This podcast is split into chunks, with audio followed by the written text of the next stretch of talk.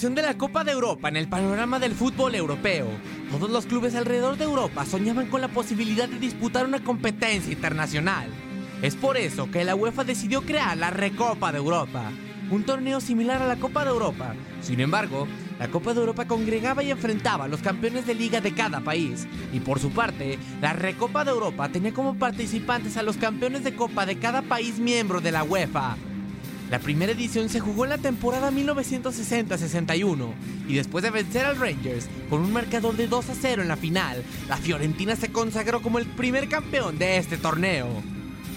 Con el tiempo, esta competición se convirtió en una de las más importantes a nivel de clubes en todo el mundo y nos dejó con recuerdos imborrables como la goleada que le propinó el Tottenham Hotspur al Atlético de Madrid en la temporada 62-63 o la increíble final protagonizada por el Barcelona y el Fortuna Düsseldorf con un resultado final de 4 a 3 para los culés.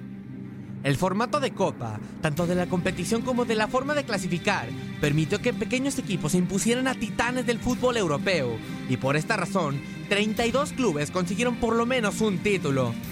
El Anderlecht, el Chelsea, el Dinamo de Kiev y el Milan consiguieron el trofeo en dos ocasiones, mientras que el Fútbol Club Barcelona es el máximo ganador del torneo, con cuatro recopas de Europa en su palmarés.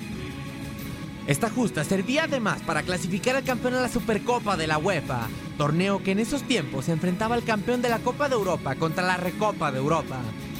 Los cambios en el formato de la Copa de Europa y su conversión en la UEFA Champions League orillaron a la desaparición del torneo.